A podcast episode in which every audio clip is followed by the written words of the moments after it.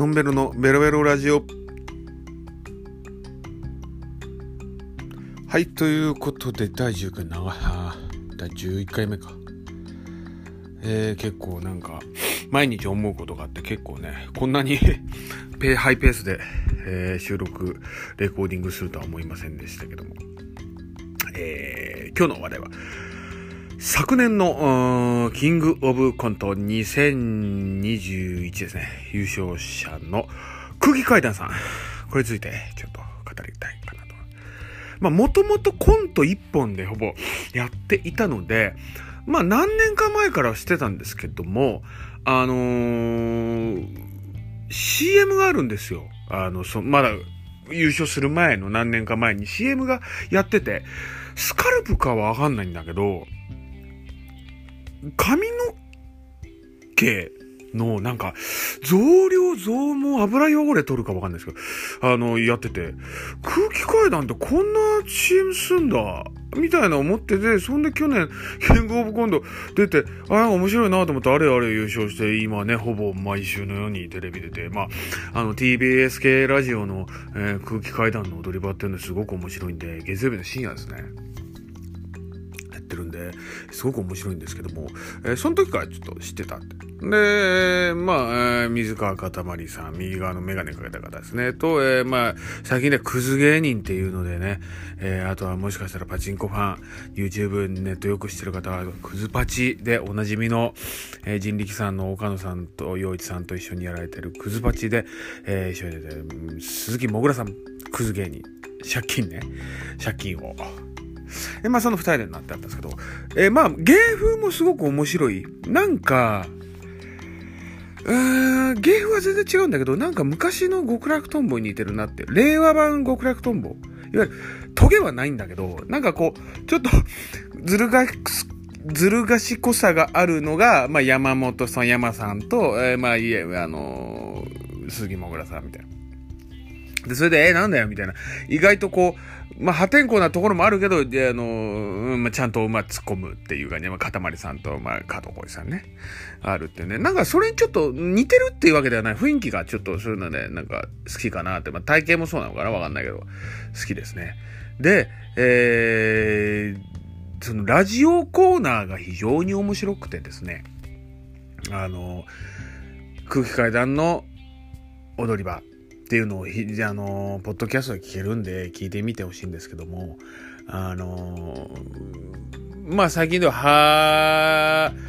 が痛いから、ずっとこう我慢してるって。で、ツイッタートレンドして行った方がいい。いや、行かなくてもいいって、圧倒的に行った方がいいっていうなってね、その、ただただ、もぐらさんが会社行こうとを収録しただけの回とかあって面白いんですけど、コーナーがすごい良くて、やっぱこの、まあ、空気階段は、コアなリスナーが多いですよね。女性人気すごい、ニューヨークみたい、ニューヨークさんみたいにすごいとかじゃなくて、本当にこう、下世話な人たち、30代、40代のファンが、男性が多そうだなってやって、あの、一つのコーナーが、あの、が、一つ、あ、二つか、三つあるんだけど、え、一つは、あの、面白いと思ったのが、あの、ガンダチ、今まで過去、こう、男性でも、まあ女性でもいいんですけど、えー、女性とこう、まあちょっとね、手が触れただけでちょっと反応してしまったみたいな、そういうのを過去懺悔するのがあって、あの、すごくその、なんだろう、普通に読むんだったら、やっぱね、もぐらさんのキャラクターがすごいですよね。もう一つのコーナーも面白くて、あの、キモいシチュエーション。うん、なんだろうな。例えば、えー、まあ、リスナーからハガキなり、まあ、メールなりいろんなの来て、えー、じゃあ、まあ、例えば、えー、インスタグラムで結婚報告しましたという、肝？みたいな。なんか、そういう、いや別に、いや、ツイッターとかで私事ですかってこと、別にどうでもええわ、みたいな。そんなもんなったら、本当に知り合いだったら LINE でせえや、みたいな。なんかそういう気持ちあるみたいな。そう、よくあるあるのが、その まあ、M1 で優勝したあのメガトンパンチマン知ってますかね？セグウェイみたいに乗って、なんか、かたまりさんが雨宿りに来るんだけど、あの、変なカフェに来ちゃったっていう。メガネかけて角刈りになったメガトンパンチマン。ああいう感じのキャラクターでそうやってくれるんですごい面白いんですよね、聞いてるだけで、その絵が浮かぶっていうか。あ、その、反応してしまったっていう、その、もう一つのコーナー。ちょ、ごめんなさい、コーナーちょっと忘れちゃったんだけど、あの、なんだろうそこ現場で、同僚と二人きりになってしまったので、ガンラジでしたみたいな、な、なんだろうな、こう、童貞の男性感が満載な言い方があるので、これちょっとね、伝わるかわかんないです。あの、聞いてみてください。YouTube に上がってるんで、あの、空気階段の踊り場。踊り場の、踊り場ですね。あの、学校の踊り場で階段のね。そっから来てると思うんですけど、非常にこの、空気階段、面白いですね。最近はテレビにも出て、えー、なんかいろいろそれ、結構今一番好きな芸人さんですね。あの、なんで好きかっていうと、もちろん面白いってあるんだけど、二人のキャラクターですね。もちろんこのクズパチっていう YouTube であるんです、あれすごく人気で、パチンコとかスロット知らない人でも楽しめるんですよ。なぜなら、そんなに台を全面に押してないから。台が当たる当たらないは正直も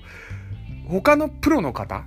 のやつでいいと思うんですよ。なんかその間の、なんか例えたりとか、奥さんが来ちゃったりとか、もぐらさんの。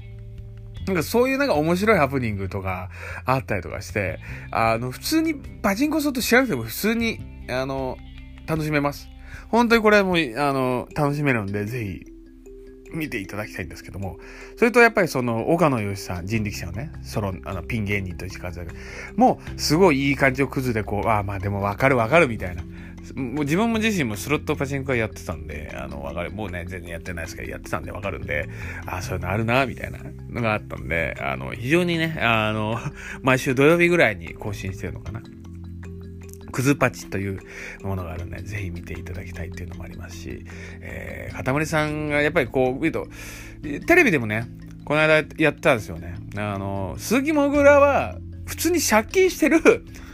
常識人、常識人だって。変わってんのは実は塊の方だ。うん、大体そうだろうなって思いましたね。ちょっとメンヘラ感があるというか、結構なんか、え、なそれみたいな、すごい攻めるみたいな。間違ったことですごい攻めそうな感じであるし、だからこう、かたまりさんのそういう面白さもその、なんか二人で合ってんのかなっていうのですごくこう、見ていて楽しいし、な、何も求めない。二人に逆に何も求めないって変かもしれないけど、だからこそ、二人が言うこととか、えー、そういうのを受け入れられるっていうものがあって、深夜、火曜か水曜か深夜に、あのー、空気階段の空気観察みたいなのがあるんで、それもなんか面白いし、最近ではなんか、那須川天心さんが出て、あの、タワーマンションに住むだみたいみたいなって、なんかね、かたまりさんも住みたいって言うんだけど、いやー、タワマンはそんな良くないよなとか思いながらね。自分、まあ自分自身高所恐怖症だから全然いいと思わないんですけど、コンビニもすぐ行ったりとかね、なんかいろいろマイバスケットないろんなものも普通にスーパーに行ってなんかお菓子とか、え、お酒とか買っちゃうから、そんなしてたらめんどくさくてね、なんかあれなんですけど、そういうのもあってなんかすごくこう、日、売れちゃったからって言ってそんなに変わんないんだろうなっていうのがありますね。もちろん、あの、その、空気階段さんがお好きだから、いろいろこう、まあ、岡野由依さんも人力車ね、最近テレビ出ていらっしゃいますし、やっぱあの、同じ高円寺に住んでる、やっぱね、あの、今度話したいと思いますけど、鬼越トマホークさんっていうのも結構若手時代から10年は経たないけど、8年ぐらい前知ってて、深夜番組やって。その辺のちょっとね、あの、次回話したいかなと思うんですけど、すごくこの高円寺っていうと、まあ、あの、マジラブさんもそうですし、えー、ね、すごく好きな芸人さん結構こう高円寺に住んでんのかなみたいな。なんかちょっと思ったりしてるんですけど、まあ今回ね、空気階段という、まあもうね、まあ名は知れたんであれなんですけど、今更説明する必要もないんですけども、とりあえずまあそのクグズパチというものをね、えー、と、えー、空気階段、YouTube で、本当に暇な時ですね、空気階段の踊り場っていうのを2つ聞いてみたなんかすごく面白いんですよね。うん。なので、えー、気になったら、えー、ぜひ空気階段さんの出てる番組やラジオちょっと聞いてみてはいかがでしょうかね。えー、それでは、えー、また次回。